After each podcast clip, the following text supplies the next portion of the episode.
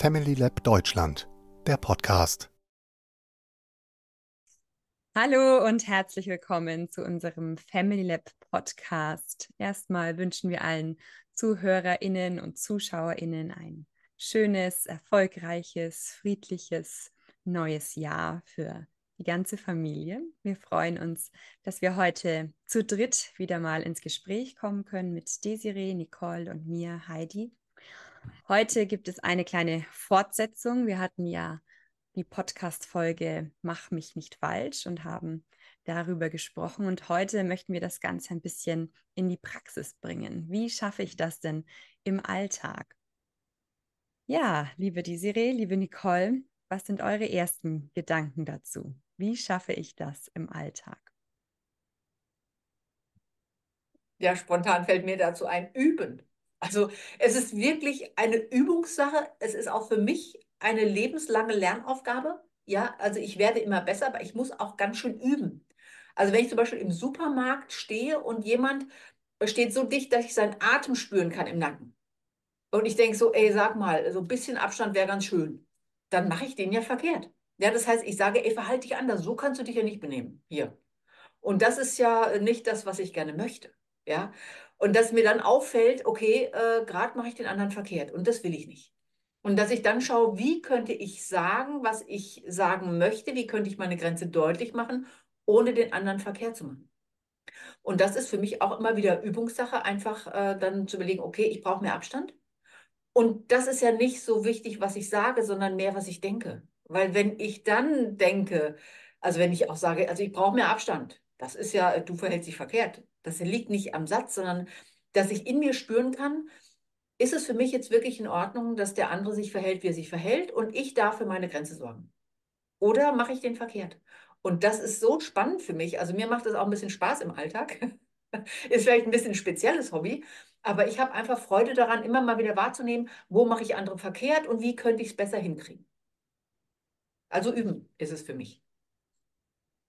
Ja, ich glaube, dass also wir ganz oft jetzt gerade, hm, wenn wir mit diesem Ansatz, mach mich nicht falsch, mit Eltern, Familien und Müttern sprechen, dass es wirklich diese Herausforderung ist, zu sagen, ja, sie finden dieses Grundprinzip ja schön, das ist ein schöner Gedanke, aber im Alltag kommen wir da nicht hin. Ja, also dann, weil dann natürlich auch so viel passiert. Jetzt hast du ein Beispiel genannt, du stehst an der Kasse, Nicole, okay, da kann ich vielleicht noch in dem Moment mal kurz innehalten und gucken, was ist hier gerade alles los. Aber wenn ich jetzt so an den Familienalltag denke, dann äh, ist da so viel irgendwie los, ja, dass, dass ich da gar nicht mal den Moment habe, um drüber nachzudenken, mache ich den anderen jetzt verkehrt oder nicht.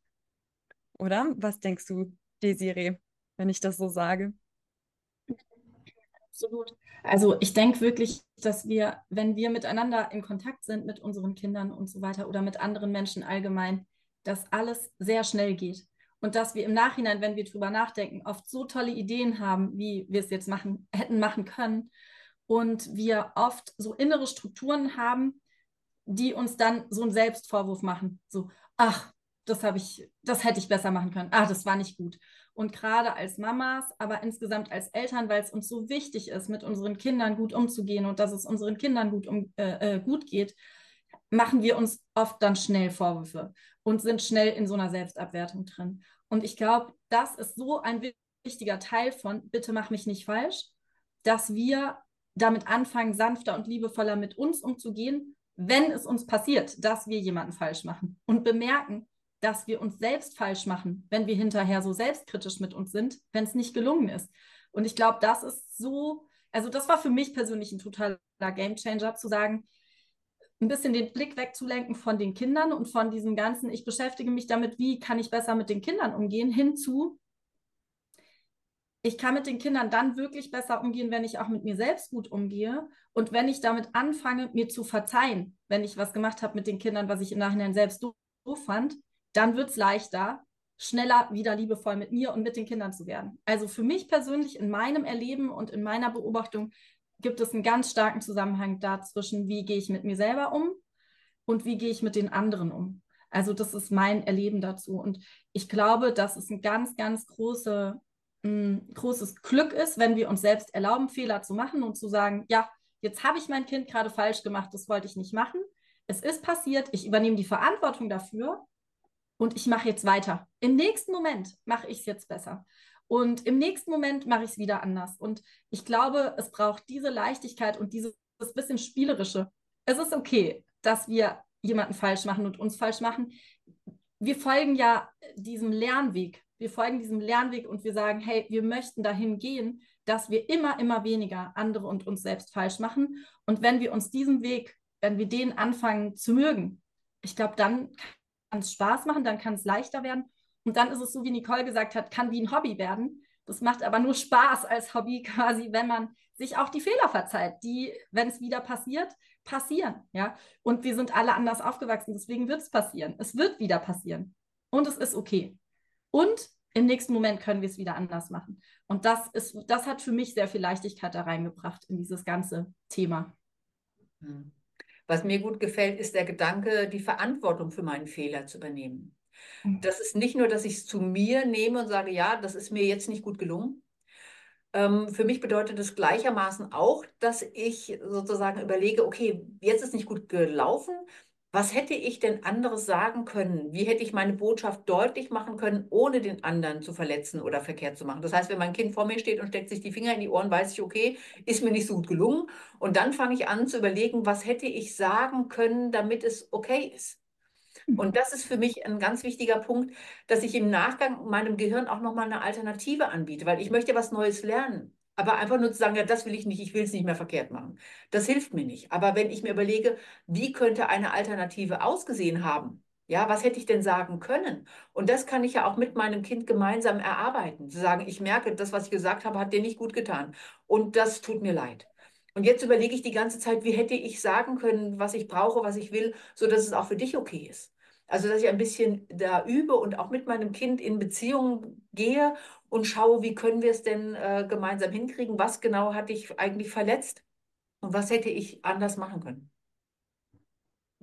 Aber das ist ja auch echt fast wie eine neue Sprache zu lernen insgesamt, oder? Also, weil, und das ist ja auch so wichtig, glaube ich, sich bewusst zu machen, dass es eben nicht von heute auf morgen passiert. Das heißt, dass es wirklich ein Prozess ist, dem wir auch Zeit geben müssen, dass man das nicht von heute auf morgen umsetzen kann, ja, sondern dass man da eigentlich dran bleibt. Immer wieder und immer wieder gemeinsam überlegt und guckt, ah, okay, schau mal. Und ich finde auch, also ich hatte es neulich auch mal mit meinen mit meiner Tochter, da habe ich gedacht, oh, ich habe es jetzt so schön formuliert, ja, in meinem Kopf, aber es hat die trotzdem total verletzt. Und dann habe ich gemerkt, ah, okay, manchmal ist es auch gar nicht so sehr, wie wir es formulieren, ja, sondern was wir dabei ja wirklich vielleicht auch spüren und war es wirklich für mich, war es eigentlich in Ordnung. Ich hatte gedacht, ich habe das jetzt hier schön liebevoll, gleichwürdig kommuniziert, aber bei ihr ist es trotzdem anders angekommen. Ja. Das ist ja nochmal eine Herausforderung. Wie gehe ich denn damit um? Das finde ich auch. Ich finde es so wichtig, auch wirklich zu schauen, wie fühle ich mich wirklich und welche, was ist gerade wirklich in mir? Und dafür Worte zu finden, finde ich, also dieser, dieses, dieser authentische Ausdruck, dieses, was ist in mir und wie bringe ich das in Worte, das, und dann im besten Fall noch, dass es bei meinem Kind ankommt, ähm, finde ich, ist es Zentrale. Und ähm, wir kommen ja oft von der anderen Richtung, dass wir schauen, wie sagen wir es zu unserem Kind, dass es okay ist. Ja, weil wir gelernt haben, wie wir es sagen sollen, weil es so viele Bücher gibt inzwischen. Wie formuliere ich das? Wie formuliere ich das? Und es geht aus meiner Sicht weg von uns selbst. Es ist so wichtig zu gucken, was ist in mir und vielleicht auch zu sagen, boah, ich fühle da gerade, das fühlt sich gerade gar nicht okay für mich an. Und ich würde es ich gerne okay finden, aber ich habe da gerade diese Zerrissenheit. Je nachdem, wie alt unsere Kinder sind, können die auch sowas nehmen, ja, weil die spüren sowieso, da ist gerade irgendwas ein bisschen durcheinander in uns, ja. Und das finde ich auch total wichtig, dass wir uns, so wie du gerade sagst, dass wir uns klar machen, ja, es ist wie eine neue Sprache lernen und es ist vor allem auch ein neues Fühlen und in sich Prozesse neu gestalten. Also so wie Nicole gesagt hat, wir gehen danach dann in so einen inneren Prozess von, okay, wie könnte ich denn sagen? Und vielleicht auch in einen äußeren Prozess mit dem anderen und sagen, hey, wie hätte ich sagen können, dass, du, dass es besser bei dir angekommen wäre, ja, dass du es besser hättest nehmen können. Und diesen Austausch in sich und mit den anderen, ich glaube, das ist halt wirklich so total maßgeblich, dass wir uns darauf einlassen und wirklich auch gar nicht die Idee entwickeln, wir könnten das jetzt umlernen von heute auf morgen, oder so ist es richtig und so ist es falsch, sondern komplett daraus gehen aus diesem, das ist richtig und das ist falsch und hineingehen in dieses, ich bin im Prozess, ich bin am Lernen und ich lerne mit und von dir und miteinander. Wir lernen miteinander in der Familie, im Austausch, im Miteinander sein. Und ich glaube, dann kann das schön werden. Und da, auf dem Weg, ist es völlig okay, Fehler zu machen, weil in meinem Verständnis mittlerweile gibt es Fehler gar nicht mehr, weil wenn wir ja in jedem Moment unser Bestes geben, kann ich ja keinen Fehler in dem Moment machen, sondern ich gebe ja mein Bestes und im Nachhinein übernehme ich die Verantwortung für das, was ich getan habe. Und dann kann ich es in der Zukunft und im nächsten Moment wieder anders machen. So, ne? Und wenn wir in dieses, in dieses Miteinander kommen, dann wird es ein bisschen leichter und ist nicht mehr so belastend mit dieses, ich habe was falsch gemacht oder ich habe, ich kann es noch nicht. Ja, dieses, ich kann es noch nicht, das ist auch was Altes, was wir gelernt haben. Wir machen es ja gerade. Während wir es machen, zeigen wir uns ja, dass wir es können. Und ich glaube, das ist wichtig, das einfach zu probieren und da viel experimentierfreudiger dran zu gehen.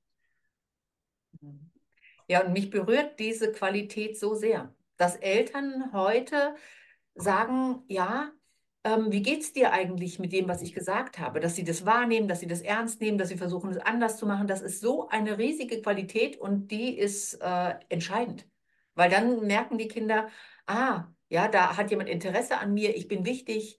Und das ist so schön. Also das hat mich eben sehr berührt, als du, Heidi, das so dargestellt hast, zu sagen, ja, und da habe ich gemerkt, das war nicht gut für sie. Und das ist so schön. Und da sind so viele Eltern dabei, die sagen, ja, und da möchten wir hin. Und das ist das, also das ist ja das, der, dieser große Schatz, der gerade sozusagen sich entwickelt. Und das ist also so, so berührend. Da kriege ich richtig Gänsehaut, wenn ich merke, wow, das ist einfach schön. Und das kommt bei den Kindern an. Und deswegen ist gar nicht so wichtig, ob wir so viel Fehler machen oder, oder so viel Fehler machen. Das ist nicht entscheidend, sondern diese Qualität, das ist das Berührende. Und so kommen wir auch voran. Also das ist ja der Punkt zu merken, okay, hat dem anderen nicht gut getan äh, wie könnten wir es anders machen und dann üben wir ein bisschen. Und sich das auch wirklich praktisch zu überlegen, also wo im Alltag mache ich das denn überall? Wo sage ich es denn? Ich hatte so eine schöne Begegnung in einem öffentlichen WC, weil da war so eine lange Anstellschlange.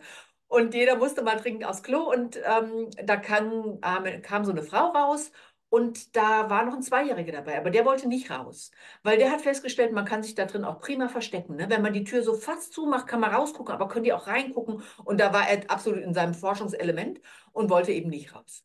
Und eine Frau ist dann in die Kabine reingegangen zu ihm und hat gesagt, ich muss so dringend aufs Klo und das will ich alleine machen. Und dann hat sie ihn freundlich rausgeschoben, hat abgeschlossen. Und der Junge hat etwas verwirrt geguckt, aber er hat gemerkt, aha, oha. Das heißt, so hat es funktioniert, weil ganz oft bekommen Kinder ja dann zu hören, jetzt komm doch mal raus, guck mal, ich muss auch ganz dringend aufs Klo, du kannst auch draußen spielen und guck mal, wir warten doch hier alle. Und dann mache ich ihn verkehrt. Aber das hat die Frau nicht gemacht. Die hat so fantastisch über sich selbst gesprochen und hat das auch wirklich gefühlt in dem Moment. Es war schön zu beobachten gewesen, ja. Und das ist etwas, was Kinder ja brauchen, diese Resonanzprozesse. Das ist klar. Aber sie hat so, äh, sage ich jetzt mal, für sich gemacht und nicht gegen den anderen. Und da ist es total gut gelungen. Und deswegen ähm, da ein bisschen zu experimentieren, wie kann ich für mich Sorge tragen und für mich sprechen, ohne gegen den anderen vorzugehen. Und das fand ich eine ganz tolle, äh, gelungene Situation in diesem WC. Das ist es doch genau, äh, dieses, wie du gesagt hast, ganz am Anfang, hm, das immer wieder üben, Tag für Tag. Das ist doch dann eigentlich der Weg dahin, ja. Also wahrzunehmen, ah, da gelingt es mir, da gelingt es mir nicht so gut, ähm, da kann ich noch ein bisschen üben, aber ohne diesen riesigen Druck. Ich habe das Gefühl, viele Eltern haben dann das Gefühl, oh, ich kann dem nicht gerecht werden. Und das ist so eine riesige Monsteraufgabe. Ähm, und ich schaffe das niemals, das so zu machen, wie ich es eigentlich machen möchte. Und dann eher hinzugehen von dem kleinteilig, jeden Tag mal, wenn ich einmal mir was auffällt, ah, okay, schau mal, da ist es mir ganz gut gelungen und einmal einen Tag schaffe ich es vielleicht gar nicht, dass mir irgendwas auffällt, weil so viel los war und so viel Stress ist und so viel zu tun ist. Aber immer wieder sich an diesem Wert zu orientieren und zu gucken, mal klappt es, mal klappt es nicht, wo kann ich üben, wo kann ich es ein bisschen anders machen, wo ist es schon richtig gut und da immer wieder dran zu bleiben. Ist das der Weg dahin, hm. frage ich mich.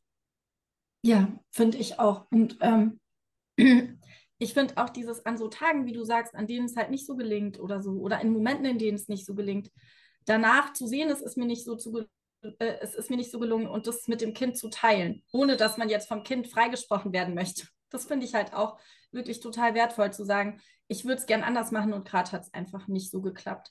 Und ähm, ich finde wirklich diesen Aspekt, über den wir eben schon gesprochen haben, dann die Verantwortung bei sich zu verorten, für die Kinder auch total entlastend. Und das finde ich auch, hat nochmal einen ganz eigenen Wert in dem Moment, ja, in dem das Kind so merkt, so wie du auch gesagt hast, Heidi, jetzt in dem Beispiel mit deiner Tochter, ah, es kam jetzt doch anders bei ihr an und es dann nochmal rückzumelden, ich sehe das, dass es anders bei dir ankam und damit auch zu zeigen, es ist für mich wichtig, wie es bei dir ankommt. In dem Moment nehmen wir ja wieder einen Teil davon zurück und geben dem Kind eine ganz andere Botschaft, eine sehr, sehr wichtige Botschaft. Und die finde ich auch wirklich so wertvoll. Also die finde ich, trägt zu dem, bitte mach mich nicht falsch bei.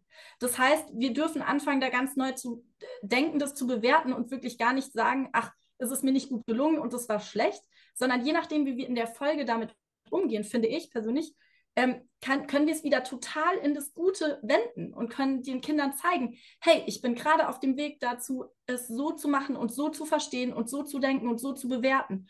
Und da gehen die Kinder mit. Also das habe ich bei meinen eigenen Kindern auch beobachtet, dass sie da auch mitgehen dann sukzessive und selbst das ja auch wieder übernehmen und auch dann übernehmen, diese, ähm, diese, diesen Wunsch von mir selbst, es so zu machen und dann auch wieder mich daran erinnern sogar. Ja, also Kinder sind ja total toll darin, weil die ja auch ein gutes Gespür daran dafür haben, was ist, ähm, was fühlt sich stimmig an. Und da geben sie uns ja authentische Rückmeldungen. Und ich finde, das ist auch nochmal einfach so ein total wichtiger Faktor, zu gucken, wie reagieren die Kinder und da wirklich ganz frei drauf zu schauen, welches Feedback kriege ich dann von den Kindern auf das, was ich mache und das auch ernst zu nehmen, ein Stück weit, ja für sich und dann wieder damit was zu machen. Das sind alles diese, das ist alles, das sind riesengroße und verschiedene Prozesse, die da stattfinden in uns. Hm. Also für mich sind es eigentlich so drei Ebenen. Erstmal wahrzunehmen, wann mache ich andere Menschen verkehrt? Also wann bin ich in der Kritik, wann belehre ich, wann bin ich moralisierend? Und dieses Wahrnehmen ist ganz wichtig, weil sonst kann ich gar nicht aussteigen. Also ich muss auch merken, wenn ich im falschen Zug sitze, damit ich auch aussteigen kann. Und dann das ernst zu nehmen, zu sagen, ja, und es ist keine gute Idee für andere Menschen, wenn ich die verkehrt mache. Es ist keine gute Idee, wenn ich mich verkehrt mache. Ich will davon weg. Und dann auch eine Alternative zu entwickeln. Wie könnte ich sagen, was ich sagen will, ohne Kritik oder ohne Belehrung? Und diese drei Baustellen, sage ich jetzt mal, ähm, einfach mal zu gucken, wo ist eigentlich vielleicht meine Baustelle? Also fällt es mir schwer wahrzunehmen, dass ich das tue? Ja, oder denke ich, naja, so schlimm war es ja jetzt auch nicht? Oder äh, fällt es mir schwer zu überlegen, wie könnte ich es anders machen? Und tatsächlich ist es für mich eigentlich so die Hauptbaustelle zu überlegen, okay, wie könnte ich es denn anders sagen? Wie könnte ich äh, das anders gestalten? Ja, und das äh, immer wieder zu üben. Und ich glaube, das ist es eigentlich. Und in aller Freundlichkeit mit sich selbst, weil, hey, also wir sind ja dabei. Genau, und das ist eben nicht noch so ein weiterer Punkt wird auf unserer endlos langen To-Do-Liste, so das müssen wir jetzt auch noch machen, ja. Sondern äh, wie du es ge gesagt hast, dass es eher so eine Art Hobby wird, was, was auch Spaß machen kann, weil es ist ja, es geht ja darum, ein schönes Miteinander zu gestalten. Und das macht ja letztendlich auch Spaß. Und wenn wir diese Momente haben in der Familie, in der es viel Leichtigkeit gibt und wir schön für uns selbst und für uns gegenseitig sorgen können, dann bringt es ja auch ganz viel Freude und Leichtigkeit, ja. Und, und, diesen Gedanken vielleicht ein bisschen mehr mitzunehmen und nicht dieses, oh Gott, das ist jetzt diese große Aufgabe, die ich auch noch bewältigen muss, damit ich eine gute Mutter, ein guter Vater bin. Ja, und nur wenn ich das schaffe, dann äh, mache ich die Kinder nicht falsch und mich nicht falsch und dann bin ich richtig. Ja, also weg von diesem Gedanken hin zu mehr, okay, das ist, äh, wir sorgen hier gut für uns. Wir wollen, dass es uns gut geht und da so eine Leichtigkeit damit reinzunehmen in diesen Prozess. Und das ist ein Prozess, der einfach dauert, ne, wo wir ausprobieren dürfen, wo wir sehen dürfen, ah, okay, hier klappt es und äh, da ist es schön und das freut uns und mal ist es ganz anders und es klappt überhaupt nichts. Und das gehört auch dazu. Ja, weil Kinder machen das ja spielerisch. Die machen ein Spiel daraus. Ja. Wenn sie äh, Dinge lernen, das nennen wir nur Spielen, aber eigentlich lernen sie. Aber es macht ihnen Freude. Und ich glaube, darüber geht es. Es muss mir auch ein bisschen Spaß machen ja, das zu entwickeln. Und mit meiner Tochter haben wir so ein Spiel am Laufen zusammen, das nennen wir tausend gute Gründe. Und immer wenn uns etwas auffällt, wo wir denken, so, hä, komisch, ja, dann überlegen wir uns tausend gute Gründe, warum könnte dieser Mensch denn das machen, wie er es macht. Also beim Augenarzt, da macht eine Mutter einen Termin aus und gibt das Geburtsdatum für die Tochter an. Und wir stellen fest, die, die, die Tochter ist 30. Wieso macht die denn das aus? Und da kann man ja schnell in eine Abwertung kommen. Ich sag mal, das, das kann die Tochter wohl alleine und so weiter. Aber wir überlegen uns dann tausend gute Gründe, warum könnte dieser Mensch das machen? Ja, was ist ich, die ist blind, die hat gerade Zwillinge bekommen oder, oder, oder. Und so machen wir das ständig, wenn wir merken, wir rutschen so langsam ins Abwerten von anderen Menschen, weil die sich anders verhalten, als wir uns das vorstellen und so weiter dass wir uns dann tausend gute Gründe überlegen. Und es ist ein so schönes Spiel. Wir haben da richtig Spaß dran und sind da kreativ. Und es übt so ein bisschen, sich einzufühlen, wirklich zu verstehen und wirklich auch fühlen zu können. Jeder Mensch hat einen guten Grund für sein Verhalten. Hm. Das finde ich total schön. Also das finde ich echt eine total schöne Idee, weil dieses Bitte machen mich nicht falsch so viel mit Verurteilung zu tun hat, so viel damit zu tun hat, dass wir eigentlich auf Basis dessen, dass wir denken, wir wüssten, wie es richtig ist, andere verurteilen. Und es geht, finde ich, auch um so eine ganz tiefe Einsicht, nämlich um die, dass wir absolut nicht wissen, was für andere mhm. richtig ist. Und wir wissen auch oft nicht, was für uns selber richtig ist. Ja, und da, wir können erstmal üben zu lernen, was für uns selber richtig ist und uns einfach total ähm, demütig ähm, selbst daran erinnern, dass wir echt nicht wissen können, was für jemand anders gut ist. Und auch nicht für unsere Kinder. Also wir haben Ideen davon, was für sie gut sein könnte oder was wir denken gerade, was für sie gut ist. Aber das heißt nicht, dass es die ultimative Wahrheit ist. Und dafür, damit hat es für mich auch viel zu tun. Also so dieses ähm, jedem seinen eigenen Weg zutrauen und sein eigenes Sein und da gar nicht so reingehen in dieses, ich weiß, was da ist und, und du musst es eigentlich so machen. Ne? In die, was drin steckt in diesen ganzen Verurteilungen von, was du gerade als Beispiel genannt hast mit, ich rufe da an, ähm, äh, sie ruft an für ein 30-jähriges Kind. Ne? Und es gibt ja so, so viele Situationen, in denen wir dann schnell in die Verurteilung kommen. Und wir kommen manchmal auf unserem Weg schneller in die Verurteilung, wenn wir uns auf den Weg machen, uns weiterzuentwickeln und andere beobachten, die da noch nicht sind. Und dann sagt, ach, guck, wie sie jetzt mit ihrem Kind spricht. Und das, also das ist mir auch schon so oft aufgefallen, dass das, das gehört, habe ich fast bei jedem bemerkt, dass es Teil des Prozesses ist und dass auch das okay ist und dass wir auch da wieder weiter wachsen dürfen und darüber hinaus wachsen dürfen, indem wir dann lernen, okay, und auch dieser Mensch ist auf seinem Weg. Und wo dieser Mensch auf seinem Weg ist, das steht uns überhaupt nicht zu, darüber zu urteilen. Und ähm, für mich persönlich hilft auch dieses Bild von, ich trete ein Stück zurück von dem anderen Menschen in mich hinein und der andere ist da außerhalb von mir und ich kann gar nicht in ihn reinschauen. Also auch in die Kinder. Und das hilft mir total, um da so eine ähm, respektvolle, ein respektvolles Verhältnis zu anderen Menschen zu haben und zu sehen, du bist da, wo du bist und ich bin da, wo ich bin. Völlig wertfrei. Und also das ist für mich ein hilfreiches Bild in mir drin. Ja, vielleicht äh, ja, ist das für euch auch ein Anknüpfungspunkt, die zuhören, das weiterzuentwickeln oder zu gucken, auf welche Ideen kommt ihr von da aus. Ne? Das ist, finde ich, auch nochmal wirklich so dieses, ich bin da und du bist da und jeder ist gut so da, wo er gerade ist. Und jeder entwickelt sich weiter. Und den anderen nicht darauf festzulegen, was er eben gesagt hat, zum Beispiel, sondern zu sagen, und jetzt entwickelt er sich auch schon wieder weiter und ich auch. Sondern da auch diese Leichtigkeit und Flexibilität und dieses Spiel reinzubringen und nicht dieses Festhalten und Festlegen, weil das fühle ich als starke Enge. Mhm. Und ich habe manchmal den Eindruck, es entsteht auch, wenn wir andere verkehrt machen, aus Stress heraus, aus Angst heraus, weil wir denken, oh jemini, wenn mein Kind so handelt und wenn es so denkt, oh jemini, das, das kann doch nicht sein, das ist ja fast, fast asozial, ja. Also einer meiner Söhne hat mal beim Abendessen äh, gecheckt, äh, es gibt nicht mehr so viel Wurst. Und dann hat er die gesamte Wurst auf seinen Teller gezogen, wie so ein Pirat mit der Gabel. Und dann hat mein Mann gesagt, also ich finde, wenn nicht genug Wurst für alle da sind, sollte man gucken, dass jeder ein bisschen was bekommt. Und er hat gesagt, also wenn nicht genug Wurst für alle da ist, finde ich ja, äh, ich sollte gucken, dass ich krieg, genug kriege. Und jetzt äh, kann man aushalten, dass der denken darf, wie der denkt? Oder ist der dann ein Unmensch? Und dann fängt man an, Stress zu kriegen, sagen, ja, der muss ja auch lernen, teil, zu teilen und Rücksicht zu nehmen. Und wie macht er das? Und ich glaube, wenn man wirklich verstanden hat, dass wir uns hier alle ein bisschen entspannen können, dass Kinder das lernen wollen, dass sie das lernen können aus sich heraus, dass sie eigentlich nur Resonanzprozesse brauchen und ein bisschen Übung und dann wird das was, weil wir sozial kompetent geboren werden. Also wenn wir das wirklich verstehen, dass Kinder das aus sich heraus wollen und können, können wir uns ein bisschen zurücklehnen und sagen, okay, er braucht eigentlich nur, dass ich meine Meinung daneben stelle und sage, also ich will auch noch Wurst haben. Und dann ist gut ja, dann äh, bin ich nicht so verführt, den anderen verkehrt zu machen. Wenn ich nicht diese Angst habe, oh Jemini, wenn mein Kind sowas macht oder so denkt, dann ist ja ganz furchtbar, ich muss ihm ja sagen, wie es richtig ist. Sondern wenn ich Vertrauen habe ins Menschsein. Ja, so ein schöner Gedanke. Jetzt ist noch so ein was, was mir im Kopf rumgeht. Ähm, wie würdet ihr damit umgehen, wenn ihr trotzdem jemanden habt, der sagt, ja, das finde ich alles schön und alles, was ihr sagt, ist wunderbar, ja, und auch toll, dieser Podcast klingt alles schön, aber trotzdem weiß ich jetzt nicht, wie ich anfangen soll. So, was ist denn mein erster Schritt? Das würde ich gerne noch so ein bisschen mitgeben. Ich finde, ein erster Schritt kann wirklich sein, zu sagen, ich spreche von mir und ich gehe zum Ich und weg vom Du. Also im Sprechen konkret, ja. Weil ich finde, das ist ein ganz, was, was ganz Konkretes, was wir machen können. Dass wenn wir jetzt in dem Wurstbeispiel, ja, also jemand nimmt ganz viel Wurst und ich sitze da und ich möchte auch Wurst.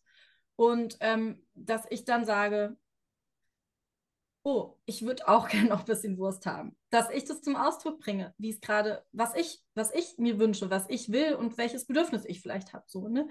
Und das ist was ganz anderes, als zu sagen, du hast dir alles genommen, du ähm, schaust nicht auf die anderen und dir fällt das nicht, also ne, in diese Anklage zu gehen.